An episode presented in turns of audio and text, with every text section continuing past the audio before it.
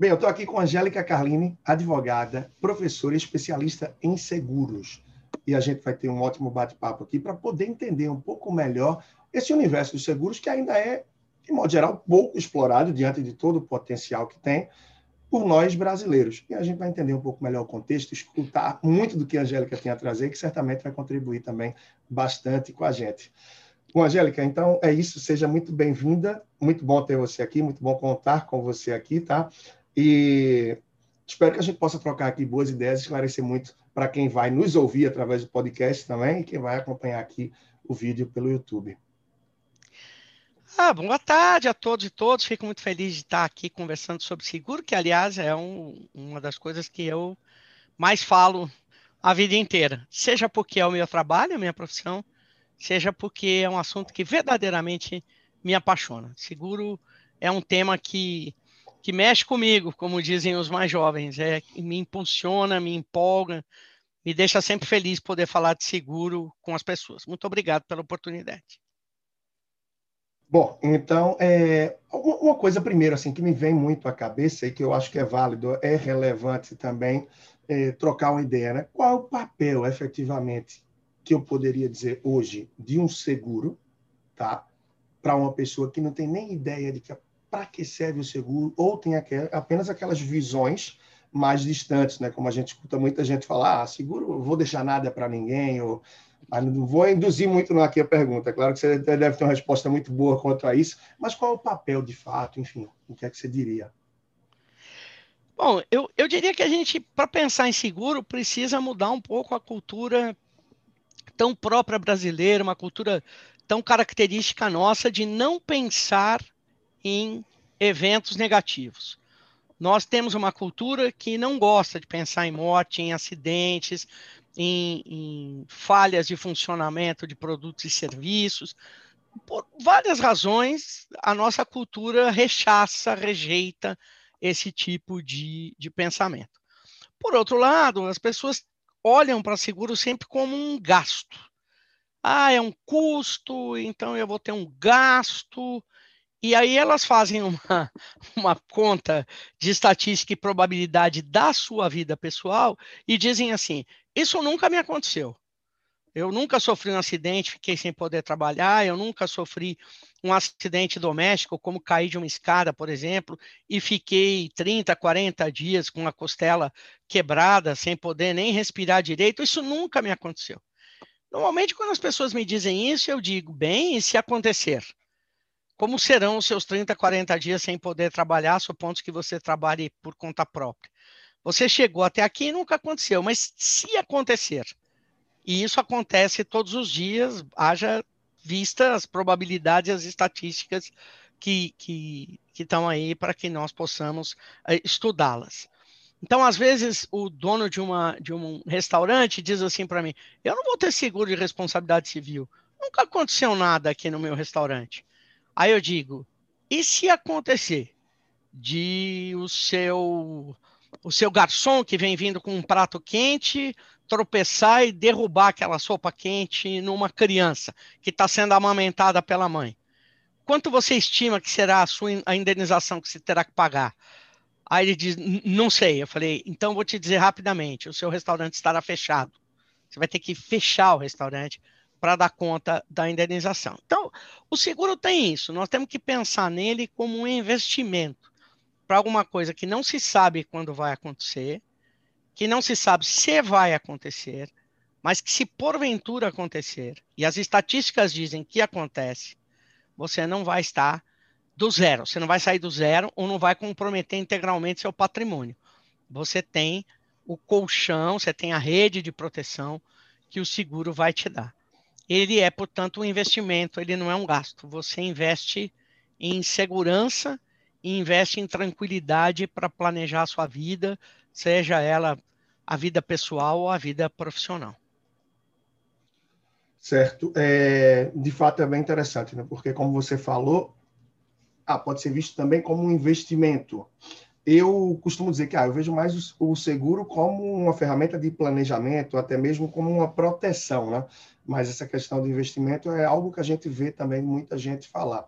É, e essa cena que você fala do restaurante é impensável, né?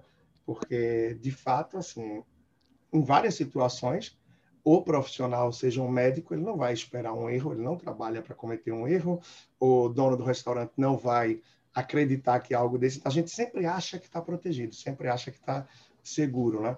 E aí esse viés, eu acho que esse olhar do investimento é, deve ser muito além do que a gente vê de proteção. Eu acho que é nesse sentido também que você fala, né? Você está investindo, se protegendo de algo que você pode vir a ser penalizado adiante. Eu acho que é por aí também essa questão de investimento, né? A gente coloca um monte de tranca na porta, mesmo sem ter tido nenhum arrombamento antes ou nenhuma ameaça de arrombamento. A gente coloca alarme no carro, alarme na casa, a gente se cerca, a gente investe em segurança por conta de algo que pode vir a nos acontecer em algum momento futuro. É, o seguro tem essa, essa, uh, essa característica. Recentemente, eu vou omitir os nomes por uma questão ética, mas saiu até nos jornais, na grande imprensa, um grande supermercado uh, aqui no estado de, de São Paulo uh, teve que lidar com a morte de uma criança pequena, 4, 5 anos, que é, é, ingressou atrás de um freezer horizontal cujo fio estava desencapado e a criança pôs a mão ali, tomou um choque, morreu na hora. Ora, é, é, mas é culpa do supermercado? Bom, a responsabilidade do supermercado é por tudo que está acontecendo ali dentro, é a chamada teoria do risco. Então, a responsabilidade vai para o campo da responsabilidade objetiva, não se discute culpa. O simples fato das coisas estarem ali já demanda a responsabilidade. Pronto. Se o supermercado tem seguro, perfeito. Agora, se você traz isso para o plano pessoal, né, você organizou sua vida, tem dois filhos ou três filhos e planejou para eles, vão estudar na escola tal, você e sua esposa trabalham, nós vamos custear a mensalidade e tal. Mas isso tudo depende de vocês estarem bem, trabalharem, estarem, estarem em condições boas de trabalho, supondo que um de vocês venha a falecer por qualquer razão. Não vamos nem falar de pandemia por qualquer razão. Um atropelamento, um afogamento, é, uma morte súbita. Como é que fica a escola das crianças? Quem vai bancar a escola das crianças? Aí, se você tem um seguro educacional, que muitas vezes é organizado pela própria escola, como contratante e os, e os uh, mantenedores das crianças aderem a esse seguro, você tem esse investimento feito até o final do curso, seu filho está lá, lá, as mensalidades serão pagas pelo seguro, pronto, isso está resolvido. É ou não é uma forma de você planejar a vida e investir de maneira que te dê tranquilidade, de maneira que te dê é, é, suporte. É, é nós precisamos pensar mais seriamente nisso, porque os seguros, com certeza, auxiliam muito a nossa capacidade de reflexão, de planejamento, de projetos. À medida que você sabe que você está protegido por um seguro, você fala, ok, né, posso ir mais longe, posso dar mais um passo. É importante. Dá mais paz de espírito, né? Como uma leitura que eu estava fazendo esses dias, eu até reproduzi isso também, algo que escrevi sobre seguros, né? Você saber que está assegurado e a tal história, né? Você faz o seguro, você faz aí o seguro do carro, é, e vai aí anos com ele. De repente, você nunca teve nada que levou a utilizar. E aí você resolve ficar um tempinho sem o seguro. Você já deve ter ouvido falar muito isso aí, que é nesse momento, é nesse período que acontece, né? E são os acasos, né? É como a pessoa fala, ah, não, eu ando de ônibus todo dia. Poxa, você anda de ônibus todo dia. Mas hoje você resolveu levar 500 reais no bolso, não sei, 200 mil reais, não sei, não importa. Aí nesse dia você fica com medo. Mas você está fazendo o mesmo que faz todos os dias. Só que naquele dia você está com algo que pode lhe expor mais. Então aí o seguro talvez venha com sentido inverso, né? Você sai todos os dias, mas sai com o seguro, então você sai tranquilo.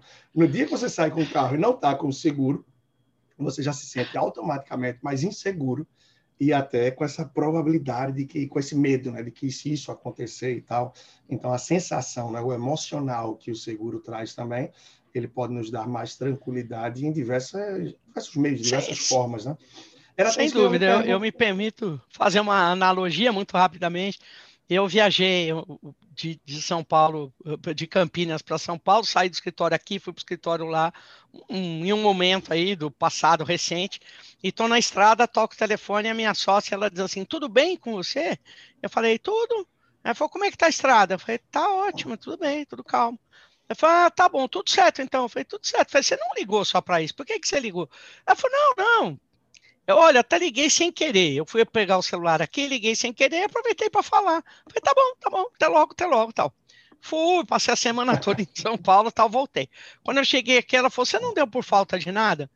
Eu falei, não. Ela falou, você largou os documentos do carro na primeira, na, na em cima da sua mesa. Eu tinha usado para fazer uma xerox, alguma coisa, e larguei os documentos do carro. Ela falou, quando eu liguei, você estava tão tranquila que eu falei, eu não vou contar. Se ela souber que ela está sem os documentos, ela vai se apavorar. E de fato, eu passei na frente de guarda, banei a mão para eles. Lá em São Paulo eu andei sossegada, tranquila, porque eu não sabia que eu estava sem os documentos no meu carro. E, e, e, é, e é mais ou menos isso. Quando você tem seguro, eu, eu largo o carro estacionado e volto. Tem duas possibilidades: ele está lá ou ele não está lá. Se ele estiver lá, perfeito, eu entro dentro do carro e uso. Se ele não estiver lá, hum, minha seguradora tem um problema. Eu não tenho problema nenhum. Vou ligar por 24 horas, vou pedir um táxi, um Uber. É, eu não tenho problema nenhum. Quem tem problema é ela, com certeza. É, é, verdade, é fato. Até porque você jamais se arriscaria a passar facilmente em alguma blitz ou falar com algum policial, enfim, a gente se sente mais tranquilo, né? E eu até brincava com você quando a gente estava trocando ideia aqui antes de começar a gravar. E quem estiver assistindo pelo YouTube deve perceber, né? Que eu estou aqui com alergia. Eu estava perguntando, não tem um seguro que protege de uma alergia, de uma coisa do tipo, não. E aí você falou de um tipo de seguro é, mais diferente. Olha, tem até seguro de hotel, que é que você vai aí para um hotel aqui para o Nordeste, você tira um dia todo de chuva e não pode usufruir daquilo. E aí você vai ter um seguro com a devolução daquela diária, algo assim você falou, né? Aí eu trago duas perguntas em uma aqui para você. É, a primeira é, quais são os principais tipos de seguros que a gente tem, né? Aqueles que têm a maior demanda, eu acho que bastante gente aí pode ter a clareza, mas eu acho que apesar da clareza, muita gente talvez não opte ainda por essas opções. Né? Então, quais são as principais demandas, os principais tipos de seguro? E um ou dois mais inusitados aí, que talvez muita gente desconheça, mas sim, existe seguro para isso.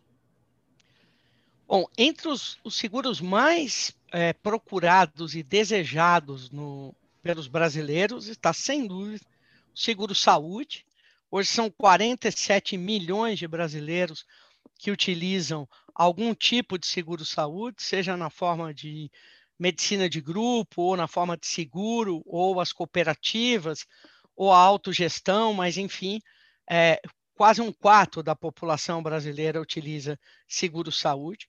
Os seguros de pessoas, como ele é tecnicamente chamado, embora uh, no geral se use mais seguro de vida, porque o seguro de pessoas ele não é só para o evento morte, ele também pode ser para acidentes pessoais. O educacional é uma modalidade de seguro de, de pessoas e tem uma série de, de outras modalidades.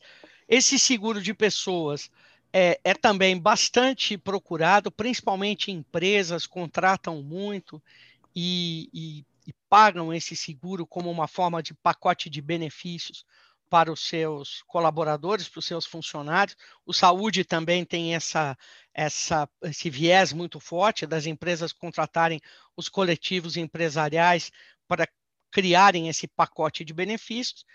E o seguro de veículo também é um seguro, seguro de carro, também é um seguro bastante praticado. Embora se estime que apenas 30% da frota nacional seja coberta, mas é, é um seguro ele é um seguro bastante desejado, nem sempre as pessoas conseguem comprar, porque a precificação nem sempre ajuda, mas ele é um seguro bastante desejado.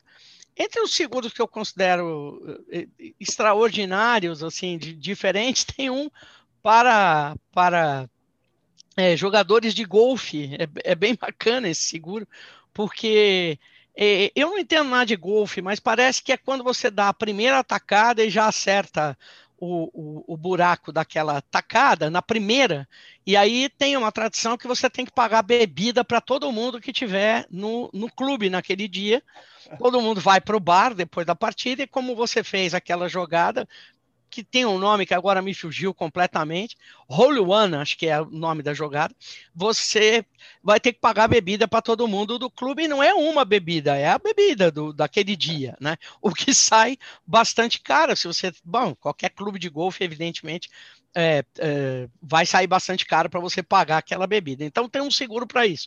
Eu acho essa cobertura extraordinária. E, e, a outra cobertura que eu acho sensacional, embora seja bem mais comum que essa do golfe, não sei se é muito comum para a população em geral, mas é a queda de raio. Lembrando que a queda de raio é, uma cobertura diferente da de dano elétrico.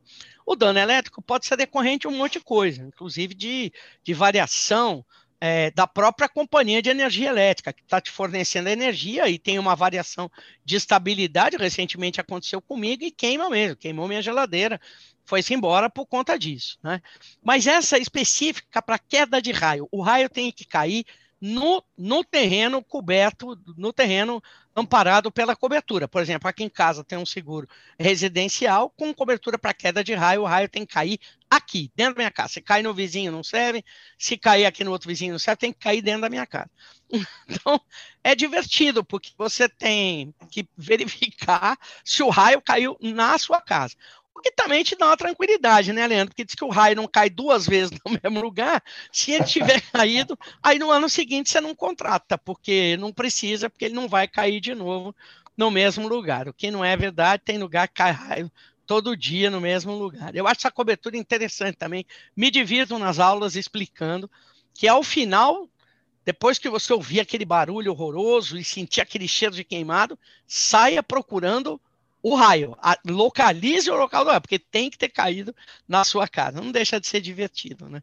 É verdade, é verdade. É, tem muita coisa inusitada, alguns que talvez sejam menos explorados, mas eu tive casos já de algumas pessoas que acompanhei, sejam amigos ou também clientes, que tiveram aí é, a perda de um dos dois aí no casal e que terminaram sendo amparados pela questão do seguro educacional.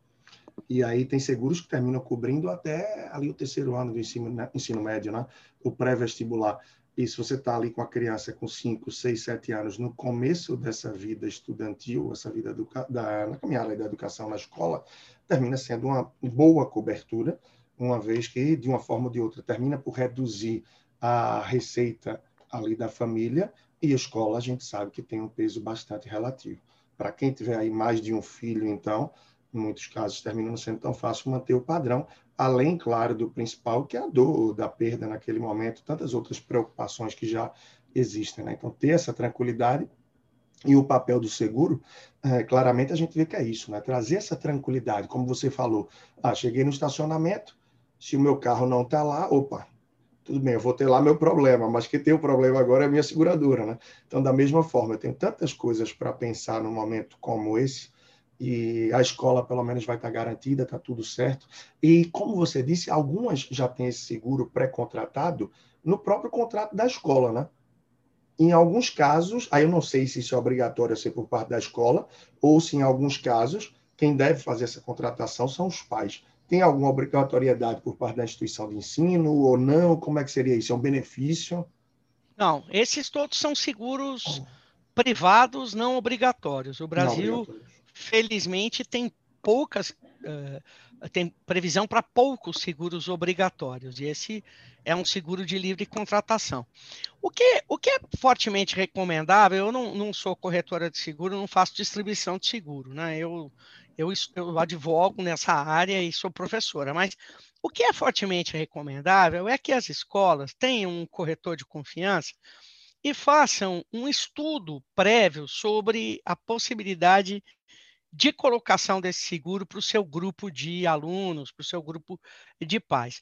Algumas escolas que eu conheço fazem uma reunião anual, chamam os pais, sentam, todo mundo conversa, leva o corretor de seguro, ele faz a apresentação, explica tudo, todos os detalhes de uma forma clara, objetiva, concisa, que as pessoas possam entender, e aí cada pai adere ou não a contratação do seguro e, inclusive, a contratação das diferentes coberturas. Pode ser só para o caso de morte do pai ou da mãe, pode ser por causa de morte e de desemprego, pode ser por causa de morte de desemprego ou de, de alguma doença que o afaste do trabalho para as pessoas que trabalham por conta própria. E hoje nós temos uma gama imensa de gente que está trabalhando por conta própria, é, são consultores, advogados, engenheiros, pessoal da área de economia, enfim, tem, tem um monte de gente que trabalha por conta, os médicos, os dentistas. é muito importante, porque você não está livre de ter um, um evento qualquer que te obrigue a ficar três, quatro, cinco meses afastado da sua atividade profissional. Não precisa ser nada nem grandioso, não. Você escorrega no final de semana, quebra duas costelas, pronto, duas costelas é o suficiente para você ficar aí bem uns 40 dias. Não que você não queira trabalhar, você até quer, você não consegue tamanha dor que te dá. E costela não ingessa, a gente sabe disso. Eu tenho um amigo super atlético que outro dia tropeçou, é, caiu da bicicleta, ele usa uma bicicleta toda chique e tal, mas se arrebentou no final de semana, pumba, quebrou aqui a clavícula. Clavícula é um negócio desagradabilíssimo para imobilizar, não, teve que fazer cirurgia, daí imobilizou tal. Pronto, faz 60 dias que não consegue segurar uma caneta na mão, não consegue sentar no computador, está sem trabalhar. Então, tem cobertura para isso, para o afastamento, tem cobertura para a morte, tem coberturas diversas. O bacana é quando a escola chama os pais, fala assim, vem cá, vem ajudar a pensar nisso, vamos pensar juntos como é que a gente constrói possibilidades diante de um evento que ninguém quer que aconteça, mas que, que pode acontecer sim. Opa, se pode. Né? Então é bacana quando a escola toma esse protagonismo, né? fica mais uh, confiável, sabe, Leandro? Uh, os pais já têm uma relação forte com a escola, já escolheram aquela escola, isso dá uma relação de confiabilidade muito interessante.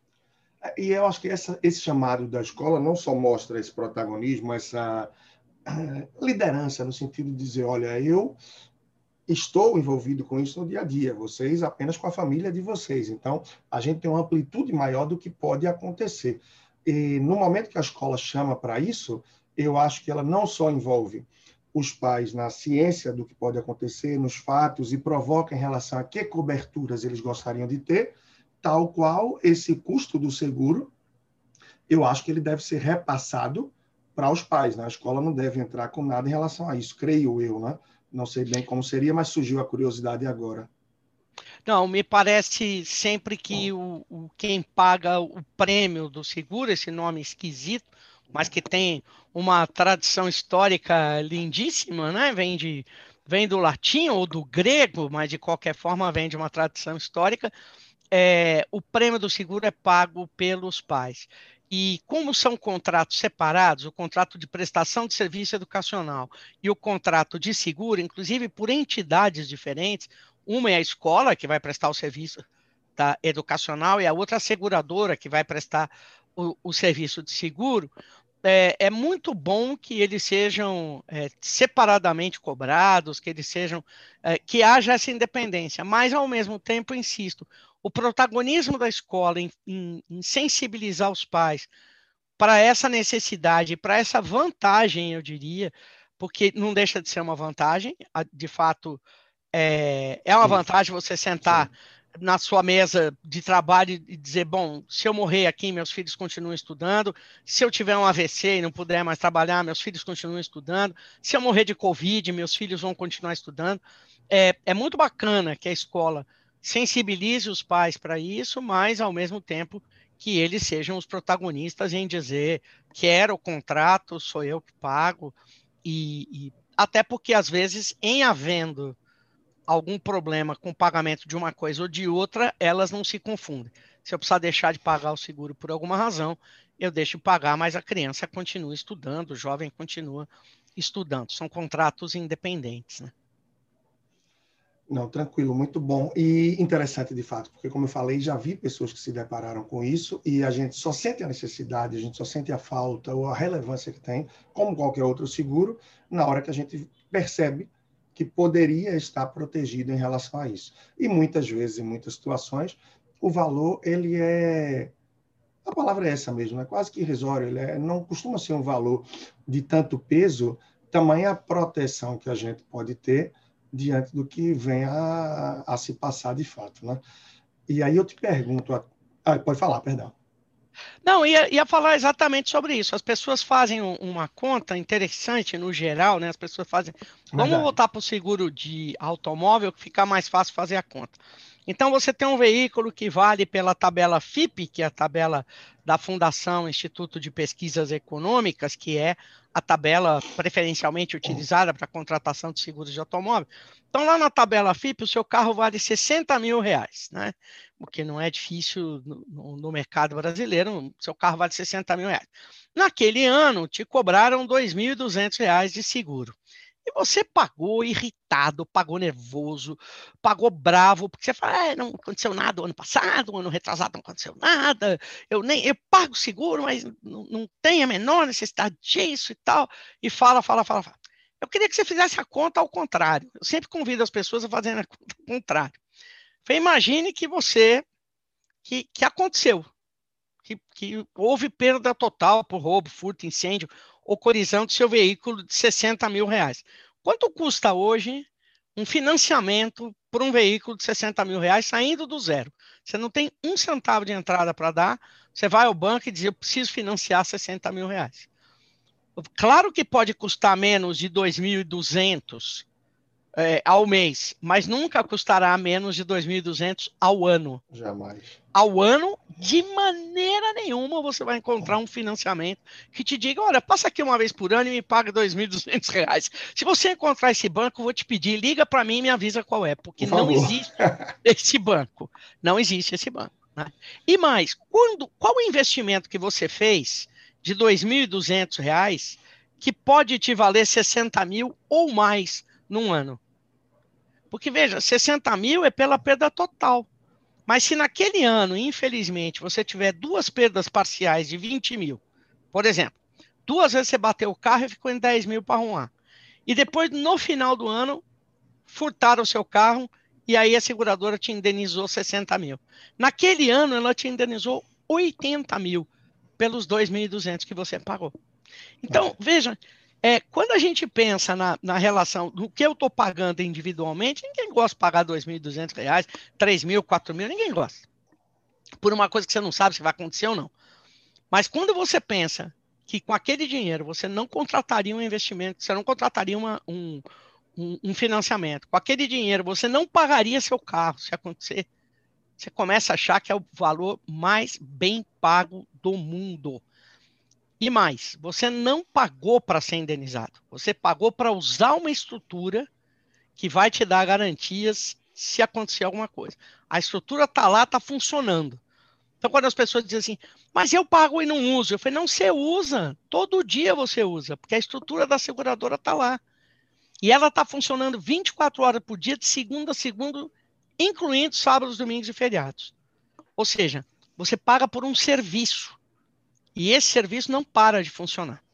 É difícil pensar assim, precisa conhecer o assunto, claro. Eu conheço esse, não conheço um milhão de outros assuntos. É, por exemplo, vou ao dentista e brigo com a minha dentista dizendo por que, que a gente tem cárie? Ela fala, não, porque a cárie é uma coisa, ela me explica com calma, etc, etc. Então, não entendo nada disso aí. Mas quando a gente entende um pouco mais de seguro, a gente fica feliz com a existência desse instrumento e paga seguro até satisfeito. É o meu caso, eu pago contentinha, feliz da vida e tranquila, como você disse, porque seguro, na minha opinião, e você já me ouviu falar isso, é um instrumento de paz social. É um grande instrumento de, de paz e tranquilidade social. É verdade. É, e por isso que é tão importante né, que a gente tenha um mínimo de organização financeira, de um orçamento em dia, as contas organizadas, para que a gente possa ter esse seguro dentro do nosso orçamento com tranquilidade. Afinal, infelizmente, termina que ele passa a segundo plano para aquelas pessoas que não as contas não fecham. Então, se as contas não fecham, a pessoa vai pagar um seguro ou vai pagar a conta de energia, vai pagar um seguro ou vai pagar uma escola do filho, combustível, transporte, ou uma internet, enfim, algo que se usa no dia a dia. Então, como seguro é algo que você vai usar em caso de, e todo mundo compra, né? E quem vende também, né? segundo aí ator, autor desconhecido, né? É a única coisa que é vendida e nem o vendedor nem o comprador querem usar, né? Então, as pessoas que não têm a vida financeira em dia, naturalmente, não vão ter muito espaço aí para um seguro, a não ser que tenha uma mentalidade, uma percepção do risco, enfim, da cobertura que querem ter e que leve a encaixar isso no orçamento, mesmo que empate, mas visualizando aí a proteção no longo prazo por diversas razões que podem vir a ter, né? E é interessante, você estava falando do seguro de carro, mas hoje, proporcionalmente no Brasil, a gente tem mais carros ou pessoas com a sua vida assegurada. Eu pergunto isso porque o que eu falo é todo mundo quer fazer o seguro do carro. Né? Muitos até podem não fazer, como você falou, infelizmente fica inacessível e tal. Agora, a pessoa vai dentro da lata, ali a lataria está assegurada, mas a vida muitas vezes não está. Isso é até um paradoxo, né? interessante. Mas a, a, como é essa proporção hoje? Você tem uma ideia desses números?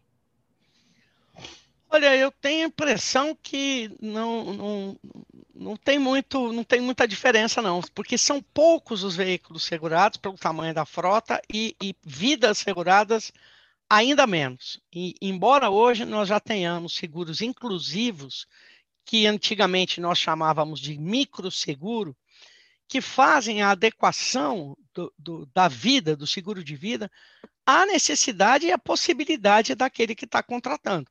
Hoje é possível você contratar um, um, seguro de vida com um capital segurado razoavelmente modesto, 10 mil, 15 mil, 20 mil reais, mas que pode ser é, substancialmente importante para uma família de baixa renda num primeiro momento da conta de não ter aquele, aquela pessoa trabalhando, aquela pessoa que faleceu. É, às vezes a gente fala de valores como 10, 20 mil reais, como se eles fossem irrisórios, lembrando que existem famílias no Brasil que vivem com menos de, de mil reais e que, portanto, é, quando elas têm 10 mil, elas têm quase um ano de, de garantia Verdade. da sua renda mensal. Nós somos um país pobre, é, eu gosto muito desses eufemismos, dizer nós somos um, um, um, país emergente, eu acho bonito isso, né? Nós somos um país periférico, né? Eu, eu gosto de dizer as coisas como elas são. Né? Nós somos um país pobre. Ainda Verdade. somos um país pobre. Já o éramos antes da pandemia e todo o mundo sairá da pandemia pobre, mais pobre. Então, nós também sairemos. Né? A Alemanha sairá mais pobre da pandemia, o Reino Unido, é, os Estados Unidos, o Canadá, a Austrália, e nós também sairemos mais pobres. A própria China sentiu bastante é, a, o impacto da pandemia. Pô. Então, nós somos um país pobre, para o qual uma pessoa tem um seguro de vida com capital segurado de 10, 13, 15 mil reais pode fazer a diferença para organizar a vida daquela família no primeiro ano pós a morte daquele que era o seu principal é, o seu, a sua principal fonte de renda. É, os, os, veículos têm uma outra realidade. É, nós temos no Brasil exigências muito altas para a reposição de peças, é, para, para os consertos dos veículos. Isso tudo acaba tornando o valor do seguro muito mais caro também, não tenha a menor dúvida. Então é por isso que a gente estima que só 30% da frota seja segurada e mesmo assim os veículos com menos de 10 anos, porque são aqueles que não vão precisar de tantas peças ou não vão, não vão ter necessidade. É, porque você tem um veículo de 10 anos, mas a, a lei manda você pôr uma peça nova no veículo. Tem um veículo de 15 anos, mas a lei manda uma peça. Chega uma hora que encontrar essa peça. Não, não. É, é, não, não é o Brasil tem umas né? coisas. Tem umas coisas sensacionais, assim, que, que dificultam, dificultam bastante. Mas bem, isso um dia se resolve, né? Tem que ser aprimorado, não tenha dúvida. Não, é verdade. Tem coisas, e o Brasil tem uma dificuldade, muitas vezes, em seguir as leis que são impostas aí, entre aspas, né? A gente tem uma dificuldade muito grande nisso. É como se fala, tem lei que pega e lei que não pega, né? Mas eu vou para duas perguntinhas aqui para finalizar. A primeira que eu queria ver o que é que você tem a dizer, Angélica, era assim, em relação a, no ato da contratação do seguro, quais são os principais erros, os erros mais comuns e aquilo que as pessoas terminam por ignorar e que percebem a falta que fez adiante? É, tem, um, tem uma tem uma questão uh, importante no seguro que as pessoas precisam entender o que elas contratam. E, e precisam entender que, apesar de, de ser uma relação de consumo, quando se trata de uma, de uma pessoa natural de uma pessoa física e uma seguradora é uma, é uma relação de consumo, apesar de ser uma relação de consumo, esse consumidor, o de seguro, não tem só direitos, ele tem também deveres. E esse assunto no Brasil é um assunto que mereceria horas de conversa, como, como facilmente as pessoas imaginam que elas só têm direitos e elas não têm deveres. O primeiro grande dever do consumidor é, é conhecer o que ele contrata. E aí as pessoas dizem assim: ah, mas os contratos de seguro são muito difíceis de ler. Sim, eles têm uma terminologia técnica muito específica. Sinistro, quer dizer, quando acontece um, um evento coberto, é um sinistro. É, o prêmio, que é aquilo que o segurado paga e não aquilo que ele recebe. Agora, todas as apólices de seguro começam com um glossário, começam com um dicionário dos termos técnicos. E ninguém lê. Ninguém lê. Ninguém está ao trabalho de ler. Aí as pessoas se assustam quando acontece o evento e dizem: olha, isso não está coberto. Por exemplo, o raio. O raio tem que cair na propriedade. Isso está escrito no contrato seguro. Mas as pessoas entendem que elas não precisam ler. Até entendem que elas não precisam ler, e muitas vezes elas vão além e dizem assim: não, eu não preciso ler, eu sou consumidor, você que tem que me explicar. Agora, se informar e entender é um ato de vontade, meu amigo. Se você não tem vontade de aprender, como é que eu vou te ensinar? Se você não tem vontade de se informar, como é que eu vou informar você? Então, as pessoas precisam fazer isso com, com tempo.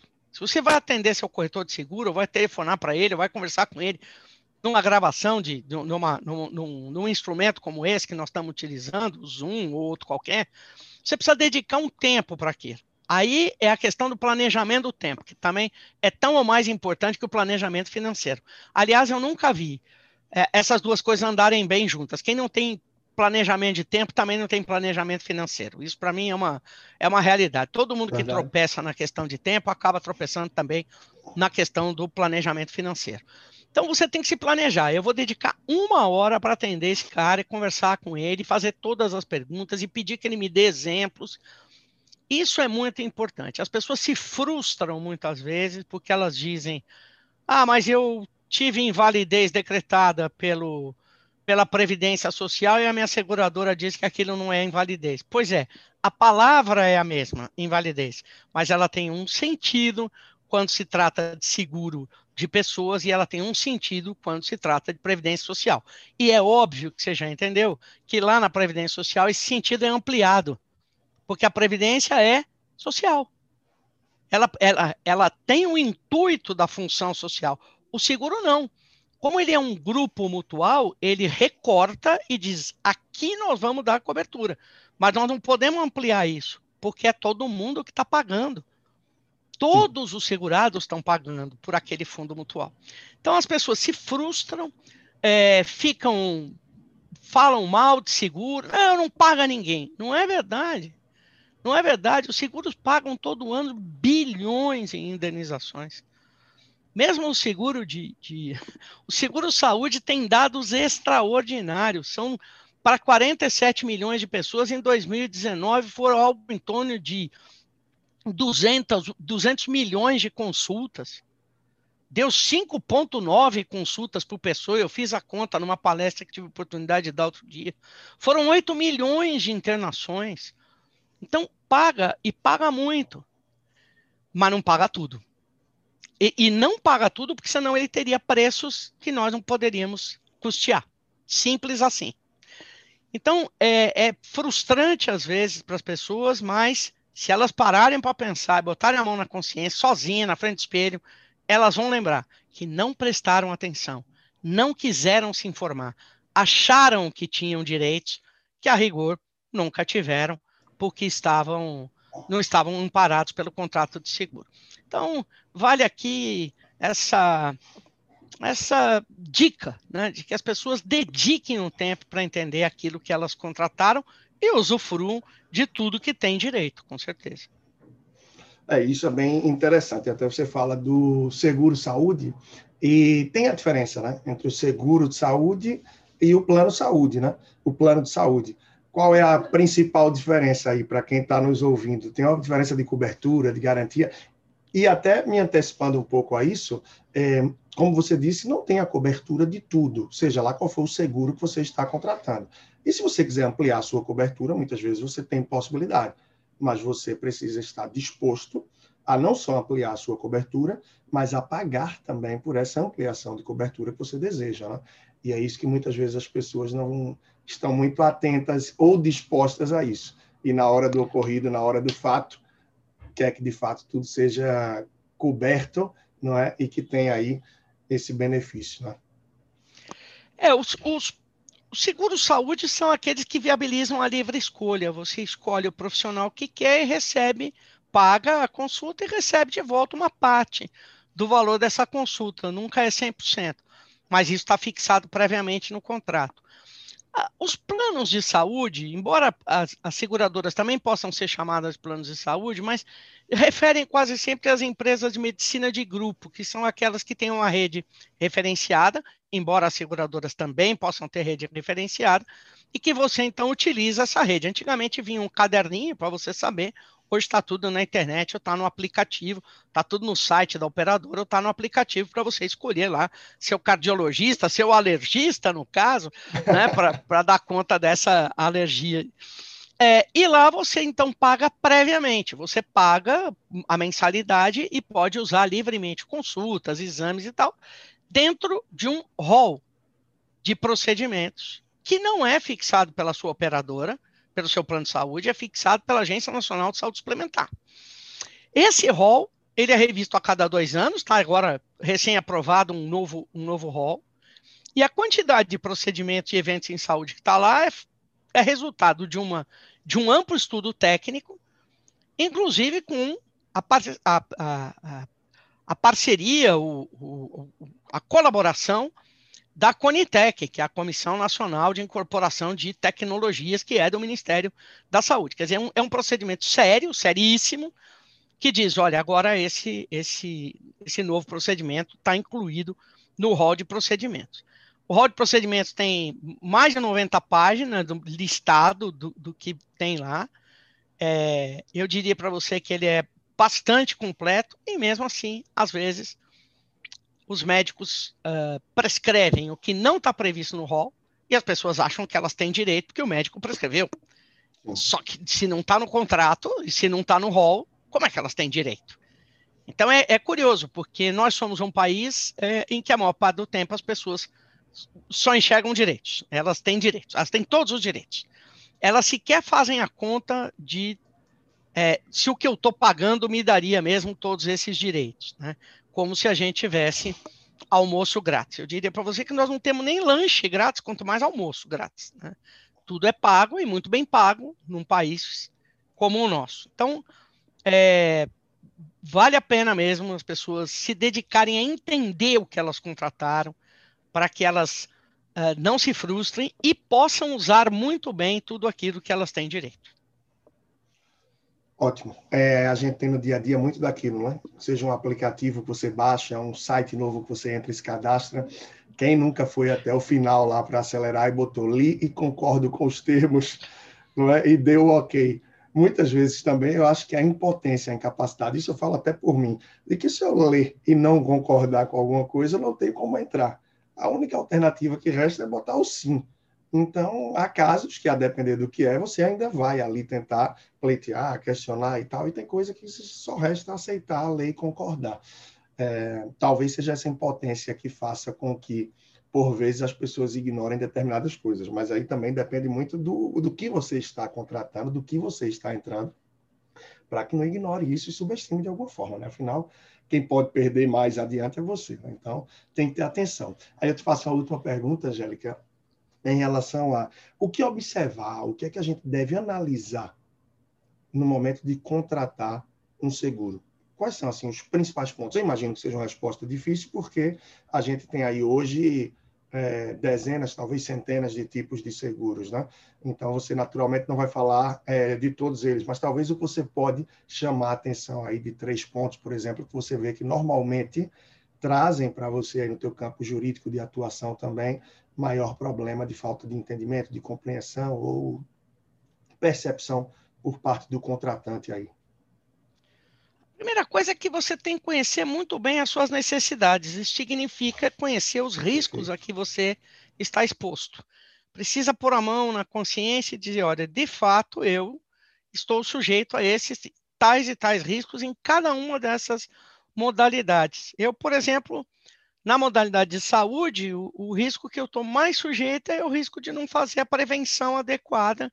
Na minha idade, eu tenho mais de 60 anos, eu preciso fazer prevenção, hein? prevenção adequada. Então, significa sistematicamente, tem que ir ao médico, sistematicamente eu tenho que fazer exames, exame de sangue. Tá, tá. Eu preciso de um plano de saúde que me dê essa garantia de que eu posso fazer consultas médicas e que eu posso. Eu, essa é a minha necessidade.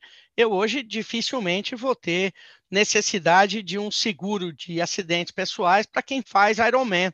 Né? Porque eu não tenho a menor probabilidade de me meter numa, numa roubada dessa, que eu até sou meio avessa essas coisas muito. Não, escalar montanha, isso tudo eu acho, isso tudo uma loucura. Mas, enfim, é, esse é o, é o risco que eu tenho. Na área da, da da, da, do meu veículo, por exemplo, é conhecer muito bem a que riscos eu estou exposto. De repente, chega um ano que você não, não está com, com valores muito muito amplos para fazer seu investimento em seguro e você diz, bom, eu tenho pouca chance de ser furtado e roubado, eu tenho mais chance de ter um, um, uma colisão ou um incêndio do que ser furtado ou roubado. Meu carro dorme em casa todas as noites, fica no serviço estacionado na garagem.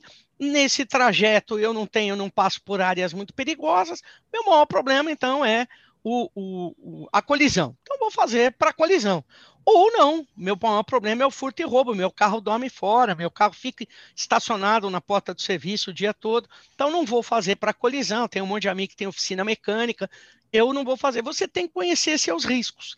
Porque, claro, que é igual festa de criança. Não sei se você tem filho que vai fazer festa. Quando você vai no buffet infantil, eles oferecem: olha, tem uma bailarina que chega num, num foguete é, ultra, ultrassônico, e tem também um bolo que pula, e cada criança pode levar um quilo de bolo para casa. Você fala: para, eu quero fazer uma festa que tenha A, B, C, D. É igual festa de casamento. Quando você vai no buffet da festa de casamento, os caras te oferecem tudo. A gente tem um cachorrinho com a ninhada que vem trazendo aliança. E fala: não, não, não, não, não, não. Vai ser minha sobrinha que vai trazer aliança e tal. É, você tem que ver o que é que você precisa e o que é que você pode contratar e chegar nesse denominador comum. É, é, no caso dos seguros de, de vida, há uma dica é, dos especialistas de que normalmente a gente deve contratar uma importância assegurada, que no seguro de vida nós chamamos de capital segurado, no valor equivalente a 24 vezes aquilo que você ganha por mês. Ou seja, se você ganha 10 mil reais por mês, você faz um capital segurado de 240 mil. Por conta daquela, daquela, daquele raciocínio. Quando a pessoa morre, em média, uma família demora 24 meses para se acomodar a essa nova situação. Morreu o pai, morreu a mãe, durante 24 meses, é, a família tem que discutir se vai mudar de casa, se vai para um apartamento menor, se vai morar mais perto da sogra para tomar conta das crianças junto, se vai morar perto da tia que pode ajudar na, nas, com as crianças e tal. São 24 meses até você acomodar isso. Às vezes a pessoa fica viúva, não tem mais filhos morando com ela, então você vai tirar de lá, levar para uma casa menor, até escolher a casa, até comprar e tal. E nesse período você tem o valor que a pessoa que faleceu ganhava. Então a família não sente esse impacto. Essa é uma dica também é, é, que dentro das possibilidades é, de cada um pagar é uma dica muito boa porque acaba atendendo bem as necessidades da família. Enfim, pense bastante nos seus riscos. E as pessoas evitam pensar isso porque elas não querem falar de coisa triste. Se você tem na família vários casos de gente que infartou e morreu subitamente, você precisa ter um seguro de vida. Você não pode ignorar isso. Se você tem na família vários casos de pessoas que têm câncer e que morreram de câncer, você não pode ignorar isso. Você tem que olhar e falar assim: bom, não era assim que eu queria ter nascido, não era com esse DNA, mas já que eu tenho esse DNA, vamos fazer um planejamento para isso.